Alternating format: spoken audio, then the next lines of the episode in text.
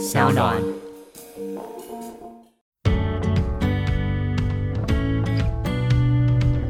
然后一直都会听到说，其实当时候呢，你们在合作的时候，其实就产生了恋情。这很正常吧？我觉得好多都是歌手跟制作人，因为你们长时间的在一起相处，嗯然后又由于制作人跟歌手，你们在工作的时候其实是要有感情上的交流，对，你不可能说冷冰冰的两个人作业。是，我们要制作的是一张音乐的专辑，可是也不会跟每一个歌手都谈恋爱啊。好像蛮多的。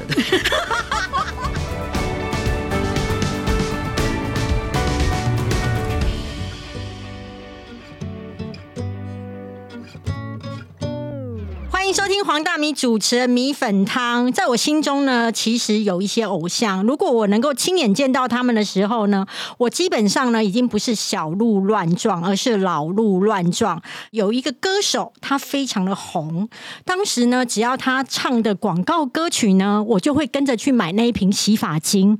假设呢，他唱的呢是属于刻意香、克狐臭的，那没有关系。我虽然呢没有狐臭，不会去买，但是呢，我会学主角在公车上面呢把手伸直，那种感觉呢，突然就会觉得狐臭已经来到新的高度。而这个让狐臭跟洗发精都活过来的人呢，正坐在我面前，他就是我心中的偶像郑怡。郑姐好。哎，大米好，Podcast 的听众大家好。这刚才大米讲这一段啊，没有点年纪的人可能听不懂哦。嗯，你讲刻意想那一段，像我们的经纪人那个年轻人他就听不懂，不知道我们在讲什么。我觉得会喜欢你的人一定会去搜寻你所有的过去。那我第一个我就想要问你了，嗯，我一直很好奇，就是说，其实你本身是台大历史系的，是。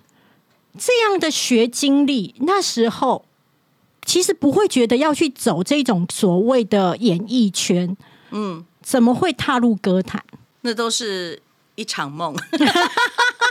应该这样讲啦，我们其实，在民歌时期，当时在流行，就我在校园的时候，那民歌会给我的一些启发的人，第一个我讲的就是齐豫。我在我高中的时候，跟我哥哥一起去参加一个活动。我哥哥是台大，然后跟齐豫姐姐的那个他们的戏举办了一个活动。那我妈就说带你妹去，我说好，我就混进去。然后当天晚上在萤火晚会的时候，你就这样在山里面，你知道吗？在一片雾这样一阵阵飘过来的时候，你就听到奇遇拿吉他自弹自唱。我觉得天哪，世界上有这样的声音，它好像是从天上传过来的一个，它是精灵吗？它不是人类的声音。我觉得能够这样唱歌给别人听，然后能够让别人有这么多的感动，是件很伟大的事情。所以这个事情在我心里面有种下一个种子。所以当我考完大学之后，我就跟着我们奇遇姐姐的脚步，就去参加了金韵奖第三届的比赛。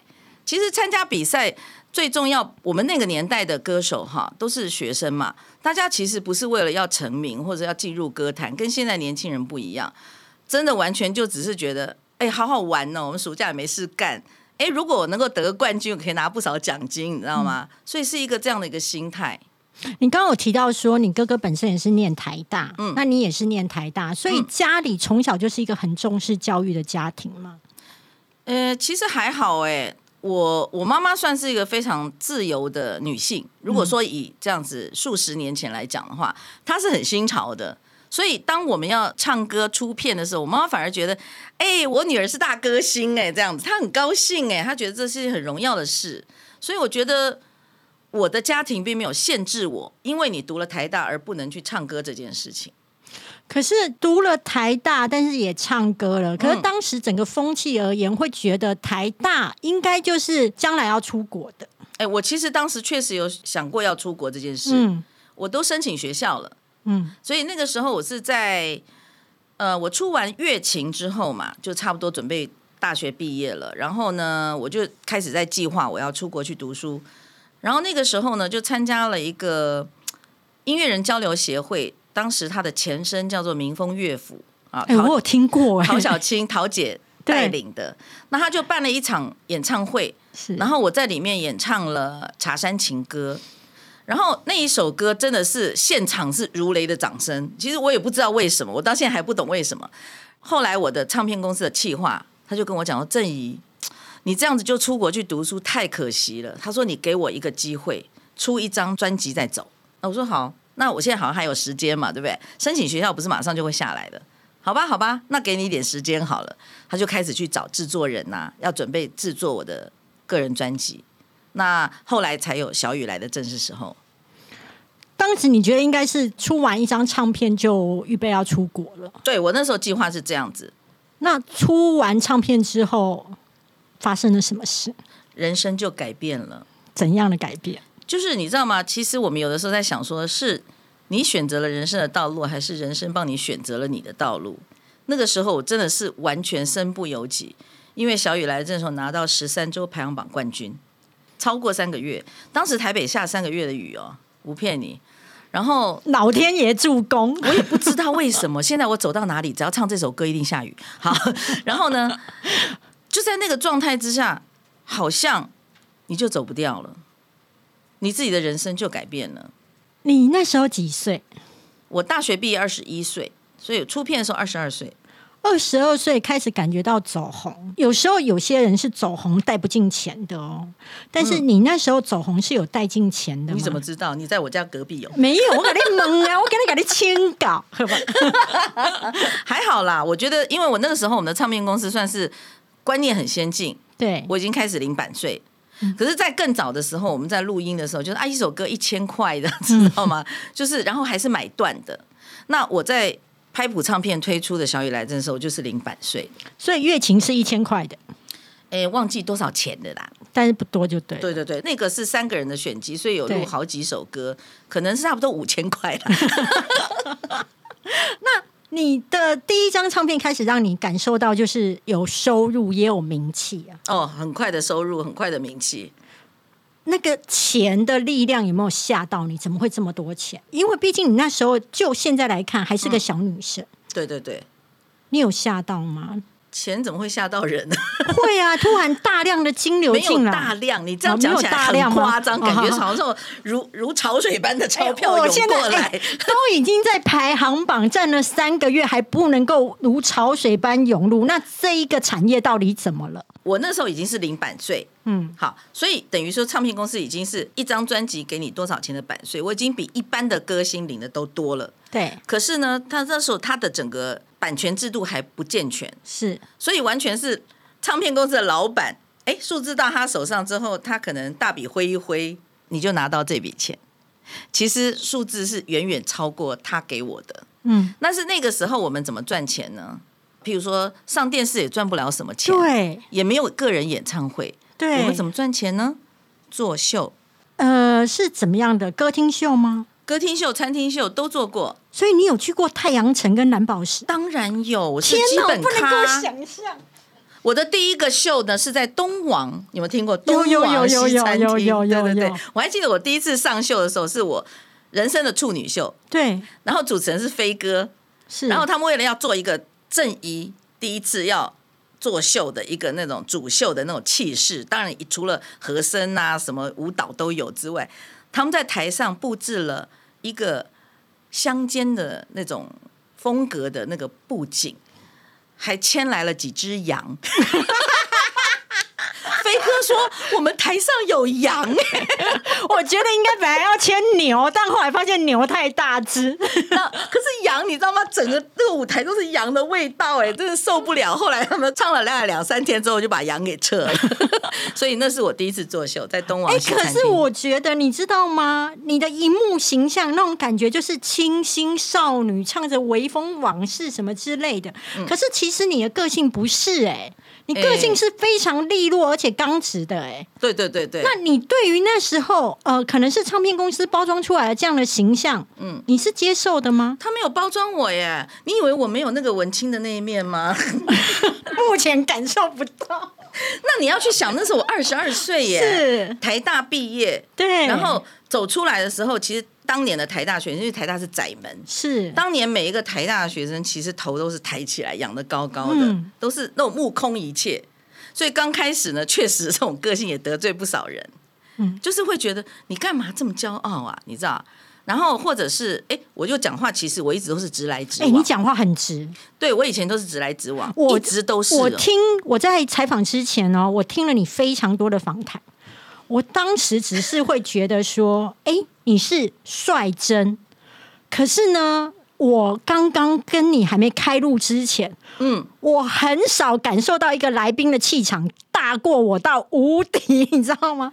就是气场，对你那一种你还没有？你看我在演唱会上的气场应该更强吧？不一样。我那时候是一个听众，哦哦，对，也对，也对，也对 我。只要感受你的歌曲跟鼓掌，嗯，还有释放我的爱就可以可以可以对对对对。但是跟你面谈的时候，我发现说你是帅直到，就是我当下我告诉你这件事，我就是在告诉你，其他的东西不要再谈哎，你这样子讲不公平不公。平哦。对啊，你可以反驳啊，可以反驳我可以继续回答你我啊刚。心脏大概停了三秒，好吗？我想说，即将要走开了吗？对，那我想要问的是说。你的这样的个性哈，你刚刚自己也有稍微轻描淡写的提到说，其实会得罪人。绝对的，你什么时候开始意识到？因为你知道，人在走红的时候，你在得罪人的时候，你在做自己的时候，别人会忍耐你。没有哦，那个时候没有人在忍耐我，没有人忍耐你吗？不知道被多少单位封杀哎、啊，真的吗？真的有哦。是怎么样的封杀？哎，我讲一个例子好，那时候台南有一个非常有名的电台，台南 local 的电台是比譬如中广全省联播电台还要强，所以我记得台南胜利电台当时有一个非常有名的主持人叫安安，嗯，那安安就请我去台南唱一场演唱会，但是那一次呢，我我有点忘记是为了什么我不能去。然后我就请我妈妈打电话给安安姐，我说安安姐，然后就我妈妈打过去，她说不好意思，郑怡身体不舒服，她真的没有办法去台南唱这场演唱会，我就被胜利电台给封杀了。可是那只是没有出席。但是可能很多的艺人，就算他身体不舒服，他可能还会隐忍撑住，撑住，我还是要去唱，因为这这场活动或许对当地来讲很重要。但是我是做自己的人，我觉得我真的今天没有办法去，那我就不去。可是我并没有从一个很演艺人员的那种角度去，这不是敬业不敬业的问题，是演艺人员，我就讲说他们大部分会隐忍。对，忍耐，对，但是我当时就是觉得，我我真的不行吗？我不能去嘛？我还请我妈妈打电话给你，可是你还是不能谅解，像譬如这样的事情啊，嗯嗯。所以当时被封杀之后，一般来讲哦，被封杀之后，可能就会稍微就是收一下。但你有吗？我们当时是歌手，所以我们差不多都是在出唱片，而不是像说很多的演艺工作，他们必须要接触到别人，我们比较不接触。我就是出专辑嘛，嗯，那我的专辑，我的粉丝买不买单，那就是最直接的东西。所以，纵使我被封杀了，纵使我没有办法去做这个宣传，但是，哎，我下一张专辑可能又红了，那也不一定啊。我觉得你脑袋很清楚，我又很清楚啊，非常，因为你觉得唱就是片没有老年痴呆症的没有没有没有。如果有一天你有稍微老人痴呆了，那你也不过就是回到一般人的情况哦 而已。这样嘛，已经 level up 哎，了。对对对对对，因为我觉得你超频超太多了，你知道吗？要能够接你的球的人不简单哦。还好吧。如果我今天是当主持人的时候，我会收敛一点。好，那因为刚刚你提到说小雨来的正是时候，其实红了嘛，哈。是那我一定要提到制作人嘛，制作人是李宗盛。对当时你们是怎么认识的？哦，他就是民歌时期木吉他合唱团里面的一个啊。嗯，木吉他合唱团那时候是最红的民歌团体对，啊，民歌大部分都是个人唱嘛，譬如李健富、蔡琴，嗯对不对？那他们就是一个 group。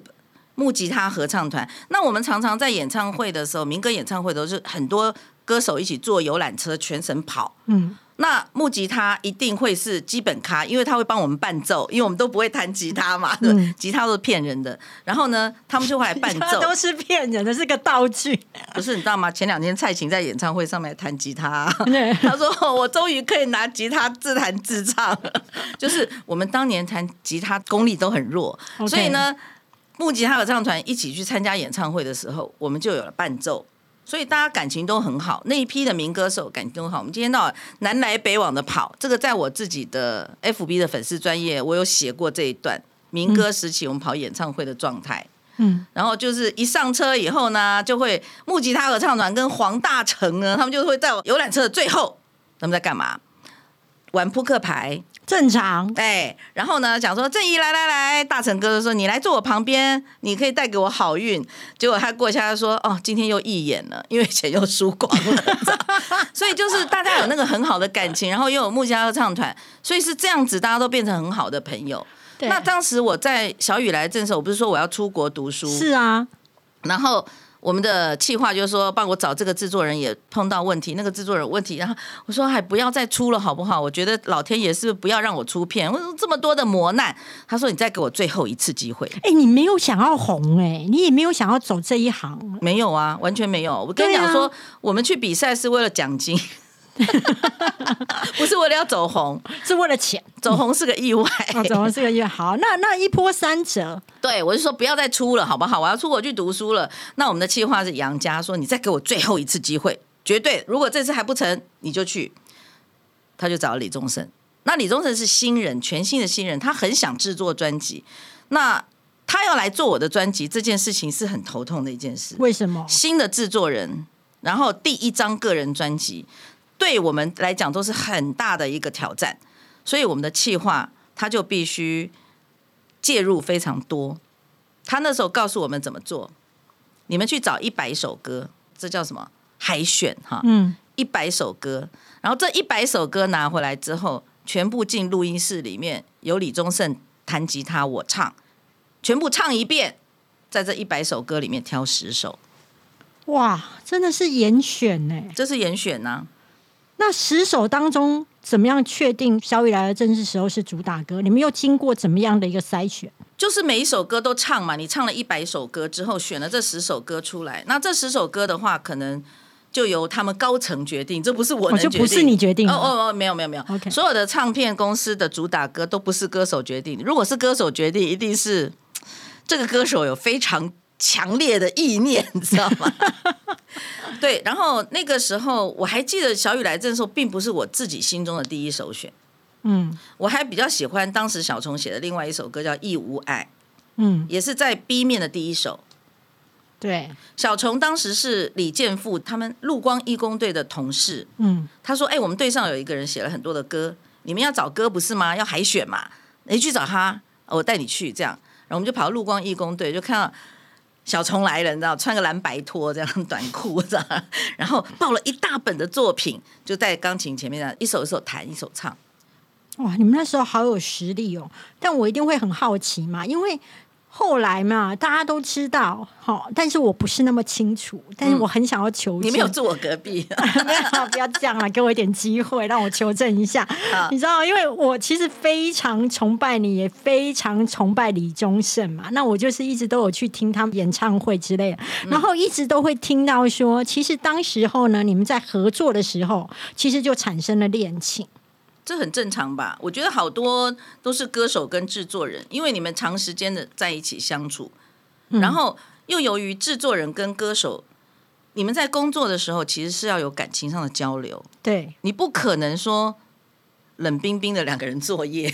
是，我们要制作的是一张音乐的专辑，可是也不会跟每一个歌手都谈恋爱呀、好像蛮多的。就是谈完结婚再离就好。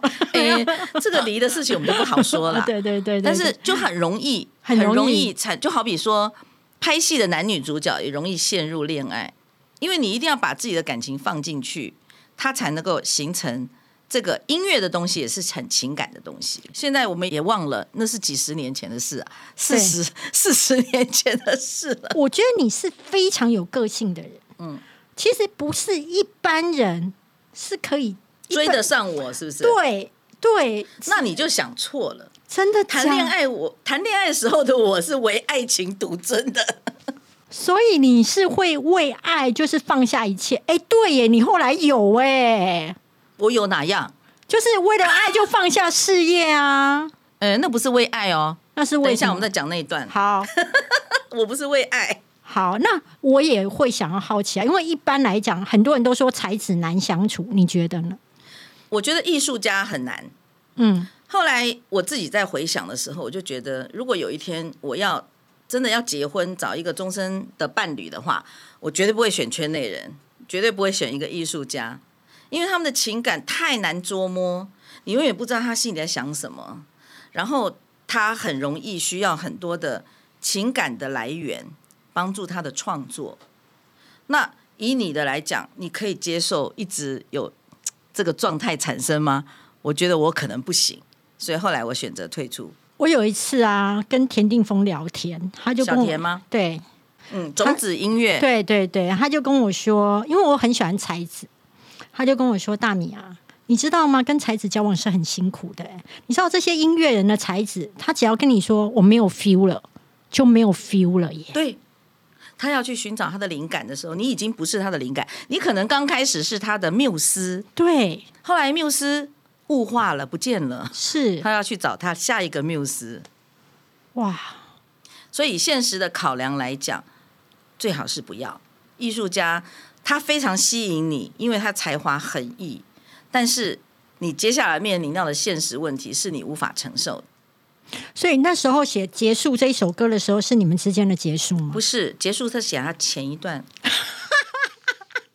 我又爆料了，对不对？对，旁边人不要一直笑啊！我还以为那时候是他要，就是你知道我们这种人、哦，你想想看，我们那时候如果是正在交往的状态，我怎么会跟他唱结束呢？哎、可是他也许是想说，我透过这首歌挽回正义，让他再多看我有没有没有，那几眼、啊、你就时间差就搞错了。哦对，那是放在小雨来的这首这张专辑里面。是，所以我们是因为制作这张专辑，然后他结束了，没没没有没有结束哦。一直到下一章，我应该是去吧，我在到第三章苏醒之后，我们才分手的，所以时间差不对哦。所以那个结束不是写我，嗯嗯，OK OK。那请问一下哦，你老公对于这段恋情的想法？呃，他现在打开电视看到那个广告，李先生出现，他说：“哎，你你男友啊，男朋友啊，这样。”是没有任何吃醋或什么，只是觉得有趣，没有，是不爽。是不爽，还在不爽，都几岁了？对呀、现在最近稍好了一点，因为广告没有了。那我觉得他的不爽哈，我自己猜啦，反正不对你也会跟我讲，对不对？嗯嗯然后对你你想不想讲就随便你，好，好不好？我觉得他不爽是因为他知道你真的曾经还蛮喜欢的，不是不然？占有欲，我真的犹豫，对，就是你是我老婆，你怎么可能跟别人谈恋爱？所以他我一定要揶揄你一下，这样子。那他自己本身是初恋就跟你在一起，当然不是啊，对呀、所以啊，所以我跟你讲，男人有的时候就是这样啊，他可以讲，但是你就不能讲啊。还是他交往过的都没有名气，呃呃，那那是肯定的，对不对 那是肯定的，对不对？对对不对？没有重点不是这些啦，他就觉得说我应该是你生命中的唯一嘛，对不对？嗯，我们去加拿大之后，这个这个话题就不再被谈起了。因为加拿大看不到李宗盛的广告啊，然后回台湾之后，好像也没有什么跟他接触的机会，所以也就不再提起这件事了。那我们身为歌迷一定会想知道啊，嗯当时贵为天后的你啊，怎么会跟你的老公相遇跟相恋？他是我的，我当时在拍谱唱片的一个同事嗯的同学。嗯，那因为以前当歌手其实很无聊，就是你一年发一张片，中间不发片的时间就没事做啊，不晓得要干嘛。嗯，有的时候可能有秀做，那没有秀做的时候也不是天天都有。我不是费玉清嘛，然后就哎、没事干的时候，我的好朋友他们开同学会，我就跟着去，我也不怕。然后呢，久了久了，大家就这样哎、打打麻将啦，吃吃喝喝，就这样认识了。所以我是这样认识他的，他吸引你的地方有哪一些？他没有吸引我。他没有吸引你，，对我们认识了两年，就只是普通朋友排咖这样。那怎么会从排咖变来电？所以我跟你讲，人生就会有一些很奇妙的转折。嗯，这个转折就是你发生的时候，你会发现，哦，这个人好像是你的天命。怎么说呢？当时他是做贸易的，所以他经常出国去跑，他都他是跑中东的。然后呢，有一年波斯湾战争，那因为波斯湾战争，所以全部中东的线就全部停摆，那他也没办法去。然后在台湾呢，就到处打电话给朋友，哎，在干嘛？在干嘛？就这样子。哎，我们反而比较常见。那时候我妈妈正好因为那个癌症的末期，其实我在心情非常低落的状态，她等于经常来陪伴我。然后我妈妈过世的时候，她就是定定的坐在我旁边陪着我的那个人。我觉得这是一个很微妙的一个转机。你有问过他跟一个呃唱片圈的天后交往有压力吗？他说他根本搞不清楚我唱过什么歌。有一次啊，我们去唱 KTV，你跟他讲《小城故事》，你唱的啦。好啦，对啦，我们放你的小吃店隔壁的隔壁有个邻居，他讲说：“哎呀，郑怡，我知道你唱的歌《交道》，对不对？” 你刚刚说黄梅调了，我快疯了哈！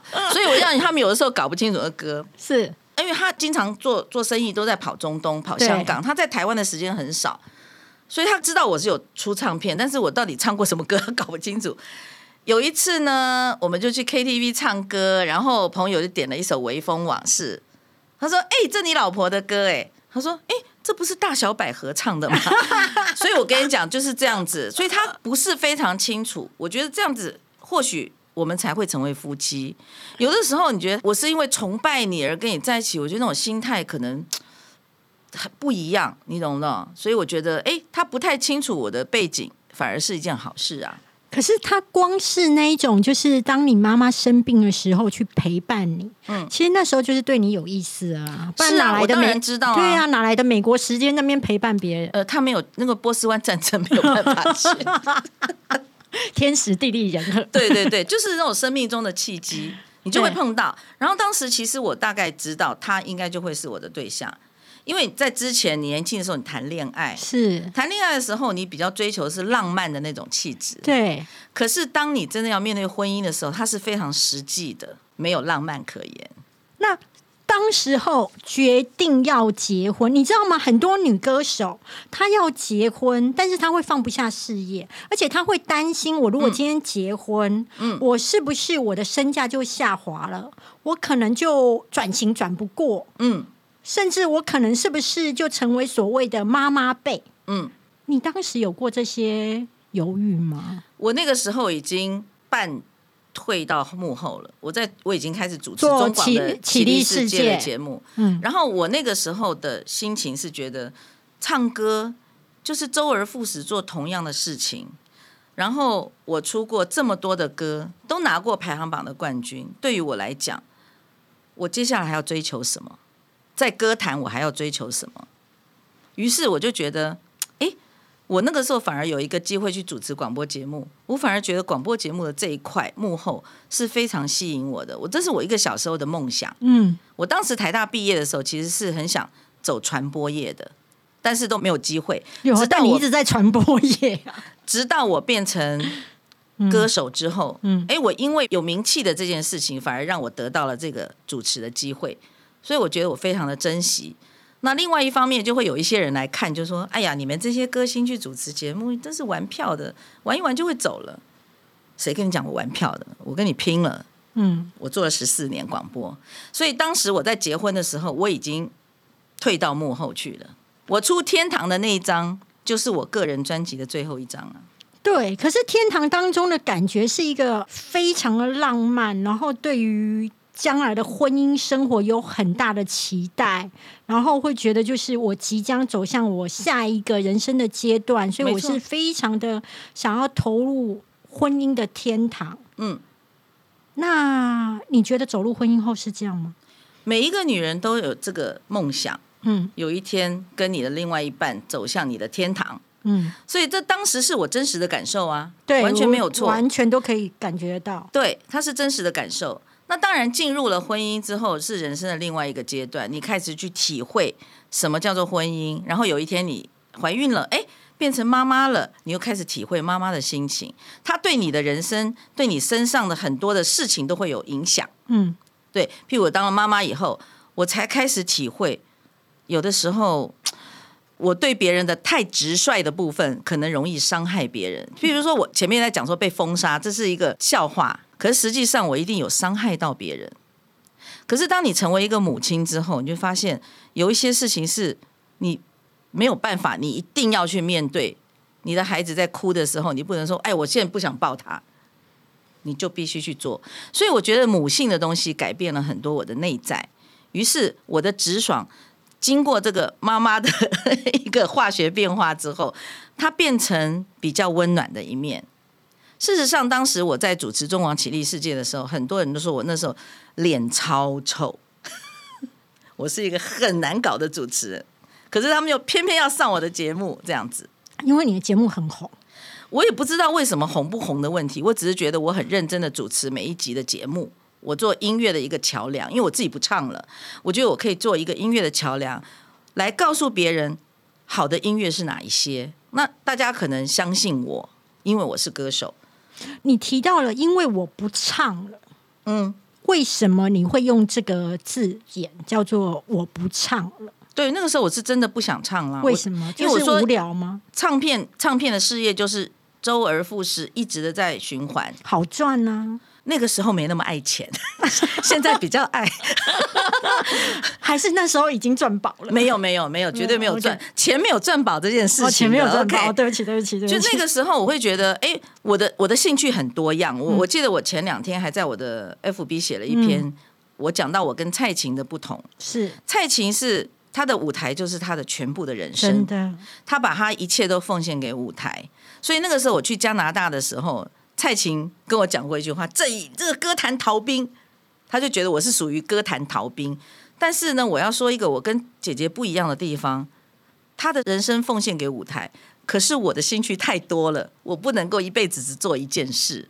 所以后来我当歌手之后，我去主持电台节目，我也做了十四年哦，都是十几年起跳的哦。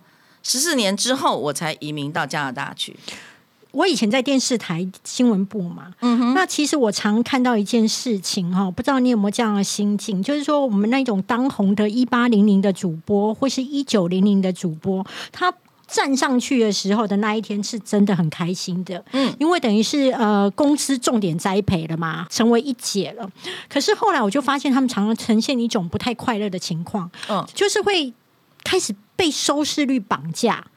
第二件事情是开始担心自己外貌的衰老，嗯，第三是突然会觉得很怕说被后辈干掉，嗯，那个红跟不红当中的患得患失，你有过吗？其实跟歌手的生活非常类似，嗯，但是在我的身上没有发生过的原因，是因为我还没有人老色衰时，我先逃，我逃到幕后去啊，你舍得？没有什么舍不得啊，我就跟你讲，因为我的兴趣很多。嗯，我我人生不能只做一件事，嗯，而且母羊座的个性天生是非常好玩的，嗯，当一件事情我觉得它不好玩的时候，我就不想玩了，嗯，我一定要它在好玩的状态之下，我就可以很快乐的去进行。所以当我觉得歌手这件事情已经不好玩了，我有得过排行榜的冠军，然后我有怎么样怎么样的一个成绩之后，我觉得那我还能够在这个路上突破什么？想不出来了。于是，我三十岁的时候，在出《天堂》那张专辑的时候，我就已经退到幕后去当电台主持人。电台那个时候对我来讲是一个很新鲜的工作，我又想去挑战，我可不可以做到主持人里面是大家喜欢的、畅销的？那我要先回来一个东西来问你哦，因为我以前哈就是买过你非常多的唱片，觉得很失望。没有没有没有没有 没有没有，非常开心，而且非常的荣幸。嗯，我当时啊，对于你大手笔去埃及拍 MV 啊，印象不是我大手笔哦，是唱片公司。对对对对对，好玩吗？好玩吗？好玩，心情非常好玩。但心情那张专辑是出在呃一九。可登的时候，可登唱片对，民国七十七年，嗯，一九八八年，对对，当时我二十七岁，嗯，就是女人女生最黄金的年龄，对不对？真的，对，二十七岁的我怎么会？当然觉得好玩呢。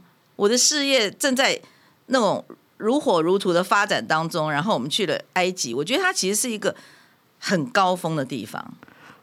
拍的过程会辛苦吗？辛苦啊，当然辛苦啊。那个埃及温度都很高，每一天那个四十几度的高温。当然现在大家已经很习惯了，因为 地球已经变成这样。但那时候我跟你讲，四十度哦，我们没办法工作的，所以我们中午都是没有办法工作。但是我们要很早很早，五六点就要起来，就要开始化妆，因为我们要抢那个天光。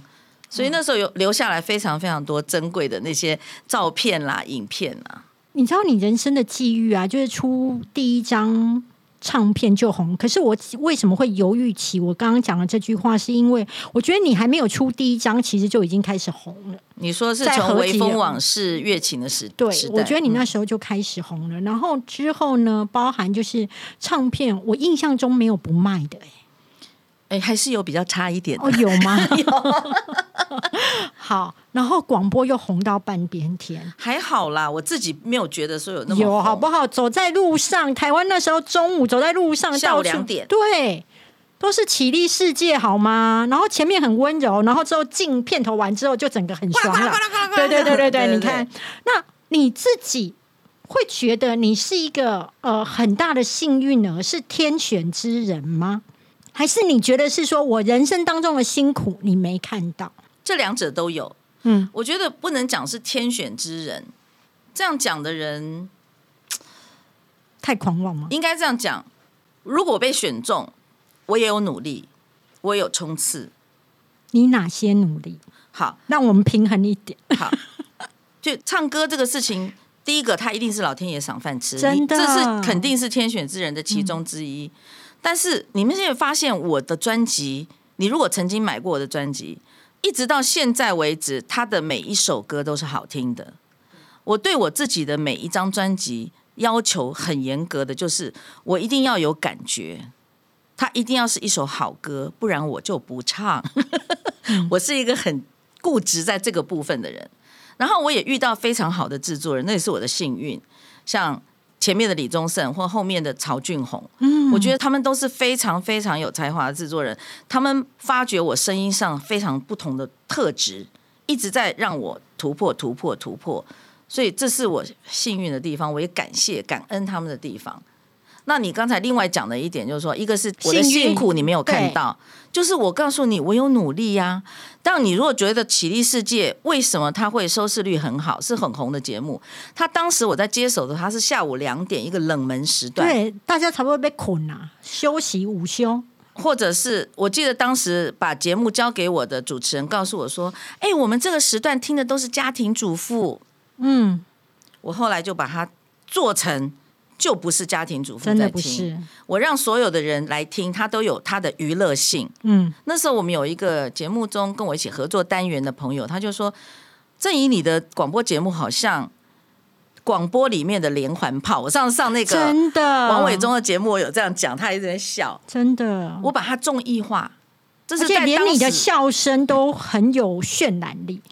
因为你躲在麦克风后面，你没有荧幕上面的干扰的时候，你可以完全做自己。因为你笑得很 很开心的时候，也许你的面目狰狞，你懂不懂？但是观众看不到了嘛。对，所以那个时候你觉得，哎、我非常自在，这样在做幕后的时候，广播节目的时候，所以我把我在唱片圈、综艺圈里面的我的经验带到广播界，而当时广播节目做节目的人多半都是字正腔圆、中规中矩，比较乖。所以我就变成异军突起啦。但是我就说我的努力，你们没有看到，我的我的拼，你们没有看到啊。就是当时大家说，哎，你们这些歌手啦，主持节目都是玩票，我就告诉你，我不是玩票的。我设计很多很多的单元，然后我去邀请很多不同的来宾，我每天脑子里面都在想节目。我走在马路上看到一个小小的事情，它都会变成我今天的素材。因为我们刚刚在还没开录之前，你有讲到一件事情，其实让我真的整个大吓到，就是啊，你说。你以前在跑通告的时候，你知道吗？像我们现在，即便我出书，我跑通告，我真的是很少说不。我只要能够有机会上，我就去上。有时候我回到家，我已经通告累到，我躺在我家的床上的时候，我都在问我自己说：是家里欠了人家几百万吗？干嘛要累成这样干嘛要？这样吗？你有必要吗？但是你居然那时候居然跑通告的时候，你会在白板上写什么？你自己讲。对我，我就看到，哎，突然有一天这个是空白的，没有我的名字，我赶快写皮肤呼吸日，然后我们的宣传全部要昏倒哦、这个这个人为什么要这样呢？但是其实那个时候已经在我出唱片比较中后期，对，早一点的时候我也不敢啦。也是会看一下就对了啦。对，那个时候我记得小雨来的正手，因为他拿了十三周排行榜的冠军，每个礼拜中意一百的那个排行榜，因为我们都不知道到底是谁是冠军，我们都是打开电视在守着看。啊，这个这个礼拜要这个冠军是谁？是一个女娃娃，噔噔噔噔，戴了皇冠，真的，我还记得，恭喜小雨来的时候，哇靠，就这样十三个礼拜耶！所以那个时候我的宣传期，通常一般唱片公司的宣传期是三个月，嗯，我大概跑了一年都没有停。所以你有过那一种疯狂跑，然后是到后期，你终于可以喘一口气。，对，所以那有时候真的是累到，然后年纪又轻，不知道怎么去面对这些压力，你知道吗？不会承担那个压力，他要你快速成长，你必须要很快的成熟，去适应这个社会，适应大家的标准。这是一件辛苦的事情，对年轻的人来讲。非常辛苦，而且其实我觉得光是走红。去适应那个整个别人对你的态度，还有你自己的呃心情上面调试调试。其实我觉得走红是一个非常容易大头症的毒药，嗯，因为大家对你太客气了，所以他一定是把你捧在天上嘛，对不对？对而且你也听不到真话。哎，而且你也习惯那样的温度跟暖度哦，嗯稍微一点点失温你就不行喽。我们那个年代还好，嗯，我觉得后期的唱片公司对于歌手的保护的方式就变成这样，你说的这种状态，对，他们已经完全没有办法自己独立出来处理他的问题，没有别人的保护跟包装的时候，不晓得该怎么面对。可是我们早期因为没有保护的这么好，我们都是把我们推到前面去，你知道吗？他们还把你当人呐、哎，对我们是人，没错，对，后来他们是在造神，对，有点是这样。偶像嘛，他们要制造偶像，这些偶像一定要跟人有距离，一定要跟观众有距离才美嘛对，好，那我我来好奇一件事情哦，这是我看资料上面得到的，那我就是来求证一下哦。当时候奇力世界非常的红，然后就是很多人都是排队。唱片宣传期的时候，歌手啊排队啊，郑怡姐拜托了，让我们家小毛大毛上一下通告。嗯，哎，好像王菲要上通告，你不要、哦。王菲那一次呢是这样，她到台湾来做宣传，只有三天的时间，嗯，这三天包含电视、平面、广播，对，所以她时间非常非常的少。她的宣传跟我讲说：“郑怡姐，拜托，王菲的电台宣传中广只上你一个，因为你最红，也不是啦，因为我的时间排得进去了哈。不是，哎呦，不用这边讲这些，就是你最红。如果你时间排得进去，但是你是那一种冷门的，我告诉你，你哭爷爷叫奶奶都不会有王菲。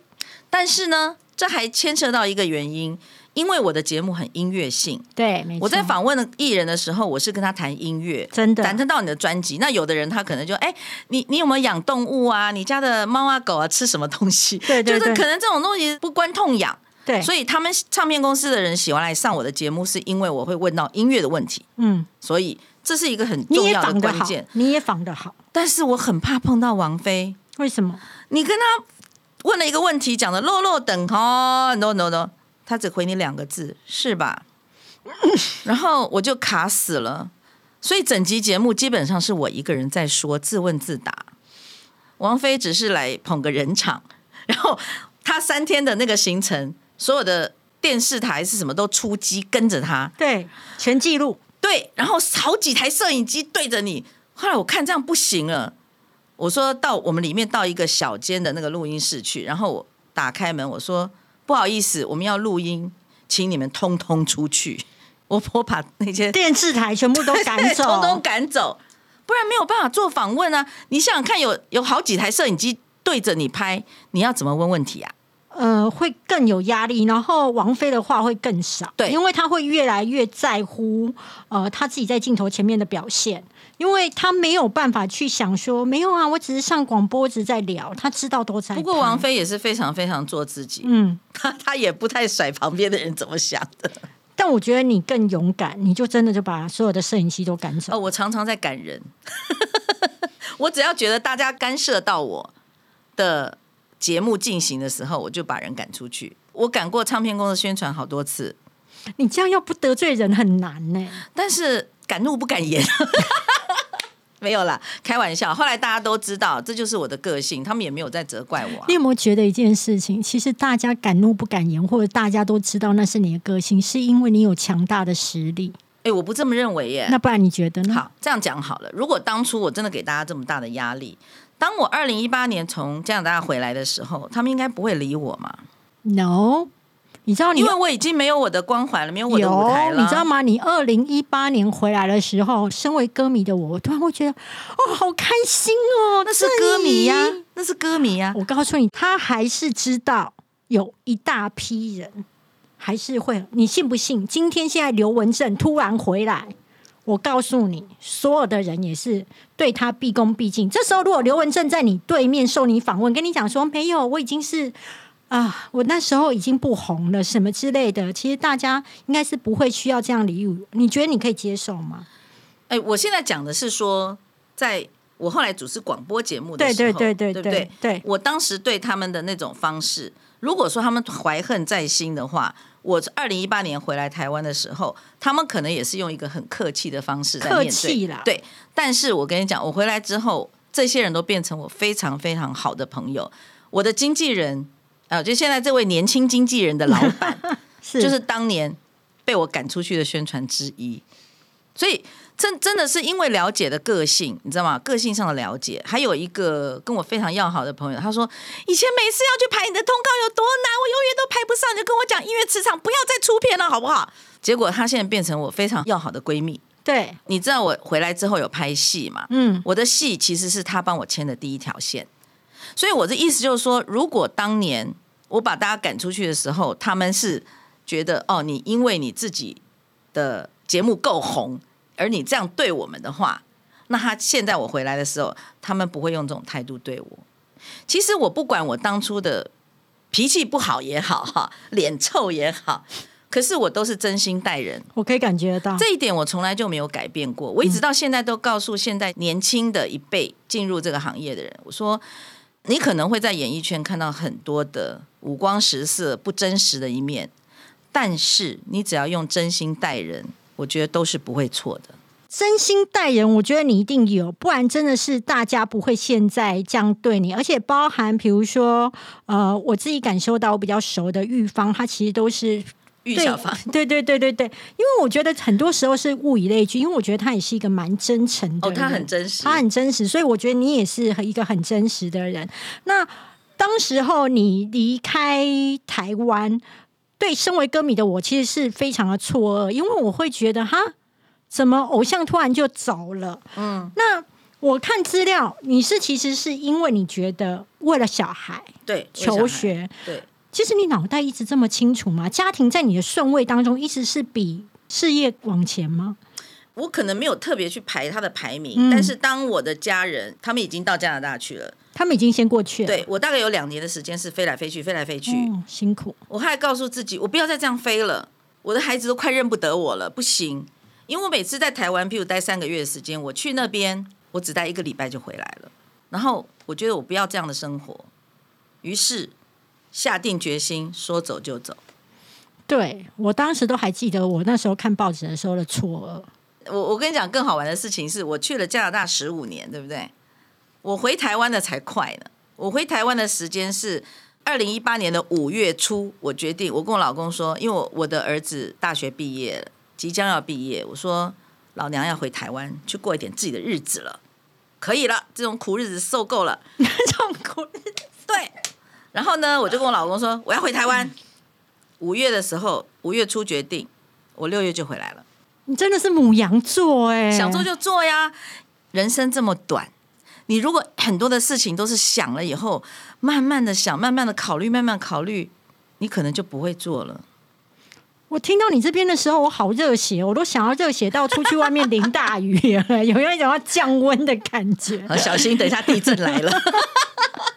你刚刚有提到老娘不要在这边过苦日子啊，对我想要回去过爽日子了。哎，不一定爽，好，但是是我想过我自己想过的日子，加拿大苦在哪？带孩子啊，做生意啊。每一天都在做这些事情。我们家什么东西坏了都是我修，因为老公都不在。我修过我们家的门锁，修过我们家的水管，在啊？因为他在开店呢、哦，面包店，我们那时候开面包店，最多有开到三家，嗯，所以他很忙。他从一大早可能天刚亮，他就要进工厂去忙，嗯忙到晚上回来的时候是最后收收店的时候九点多、九点半、十点才回到家。其他的时间带孩子、做饭、洗衣服、修水管、修门锁都是我呀。没有打算要请人，没有，以台湾的观念就是这样。海外，在海外全部要靠自己，因为人工非常非常贵。你请一个水电工来帮你修，不得了。你有曾经在那么疲惫的时候，有想过说我是谁？我在干嘛？我以前出去外面，可能连买水都是别人帮我端上来的。嗯，我没有想这一方面。我我想的是说，我到底要熬到什么时候？那真的有一种苦熬的感觉。我人生最苦的时段，应该就是那十五年在加拿大。但是我没有后悔的原因，是因为我跟我的儿子非常的亲。我们到现在可能还是会去捏对方的脸啊，那种的。我天啊！我听到一个妈妈或是一个女生讲说，我这日子要熬到什么时候的时候，我内心都很心疼。所以你之前有讲到说很辛苦的过程，我现在告诉你辛苦的过程在哪里啊？人生怎么会全部都是顺遂呢？有辛苦的。好，那回来之后，你觉得你有感受到所谓的挑战，或是要调试那一个感觉吗？我想调试对我来讲不是太困难的事，因为我一辈子都在不停的调试啊，一直都在不会其实一直转，会不会其实你就是喜欢这样一直转一直转？所以我就说我的个性就是人生好玩的事太多，我不会只做一件事，我要一直的。有新的刺激、新的动力、新的好玩。你知道，母羊座的人永远不会向后看，他只向前看。哎，我好喜欢你这个态度哦！我向后看没有用嘛？很多人都在怀念，哎呀，当年的日子如何的好，然后我曾经如何如何。我从来不这么想，我都是放向前。我还有什么事情可以挑战我？而且我听访谈当中，我很欣赏你一个态度，也激励了我。就是你说，任何东西呢，就是我做的决定。我就负责，我就承担，我不要去怪别人。没错，这个事情很重要。你自己做的决定，自己承担一切的责任。我也是如此教育我的孩子。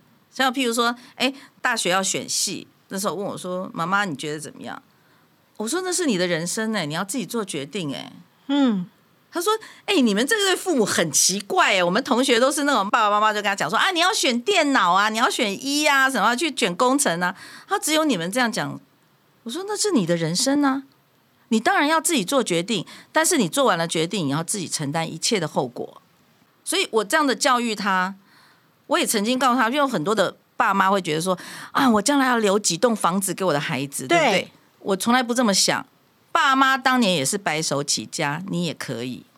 那会不会因为你这样的教育，所以相对的，他们也很尊重你们的选择？我们的选择啊，嗯，比如说，就哎，我突然我就要回台湾了。哦，对啊，他们觉得很快乐，因为他们终于可以不用爸妈管了，这样。然后刚开始那段时间很快乐，可是后来就发现，哦，原来自己一个人生活有这么多的事情要做，这时候才体会到父母的对你的关爱的重要。嗯，然后他才会更想念你。嗯，然后每次跟你见面或者讲话的机会，他特别珍惜啊。所以我觉得我们跟孩子的关系就是这样。我不要高压的去强迫你走我要你走的路，嗯，你自己可以选择你自己走的路，但是我跟你保持一个非常非常好的呃亲子关系。那我觉得在这十五年，我做的事情就是陪伴，陪伴这两个字都可以让我觉得很感动。它是事实，是一个很真实的东西。嗯，孩子不是说你去买很贵的东西给他，就是陪伴他，在他需要我的时候，我一直都在。我一直在陪伴他，哦，我觉得很感动。就是他需要我的时候，我一直都在。你知道吗？这句话很轻，但这句话的那个续航力其实要很强。他不容易做到，不容易，他真的不容易。那回来之后开水饺店，有需要，比方说好了，邻居可能真的以为你是一个唱黄梅调，对，以为我唱交道，对，对，对，对，对，对，对。那有。感觉到说回来当老板娘跟过去在加拿大或是怎么样的不同，我是觉得你是也是老板娘啊，那也是也是老板娘，是是啊，对啊。但是我觉得我现在回来的时候是等于我有一个重新的体验，就是我当歌手的这个身份，就是这些年呢，你跑过很多的世界各地的地方，你遇到很多歌迷。